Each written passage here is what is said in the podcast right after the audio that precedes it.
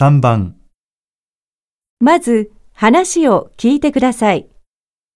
それから2つの質問を聞いて、それぞれ問題用紙の1から4の中から正しい答えを1つ選んでください。レンタル農園で男の人が野菜の種まきについて説明しています。えー、今日の種まきはこの3つです。まず、これは大根。大根には30日ぐらいで収穫できるミニタイプと、じっくり3ヶ月かけて育てて収穫する大型のタイプがあります。収穫まで長くかかるものは、その間の管理が難しいので、初心者の方には早くできるタイプをお勧めします。それから、こちらは白菜。白菜も収穫まで45日ぐらいでできるミニタイプと、3ヶ月以上かかる大きいタイプがあります。やはり栽培期間が短い方が初心者は作りやすいでしょう。最後がラディッシュ。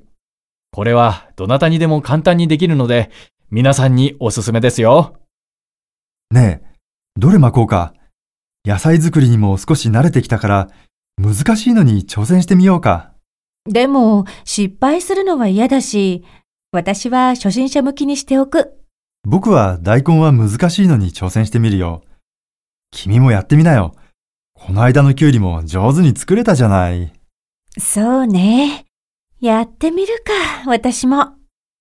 じゃあ、私は白菜の方に挑戦してみる。オーケー。その意気その意気。あと、ラディッシュは？僕は少しだけ巻いてみる。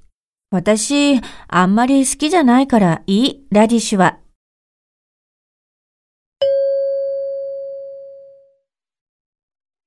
質問1。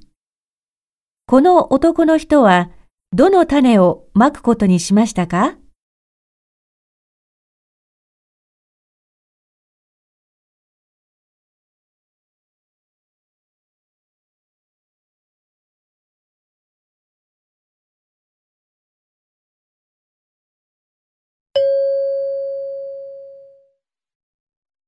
質問2。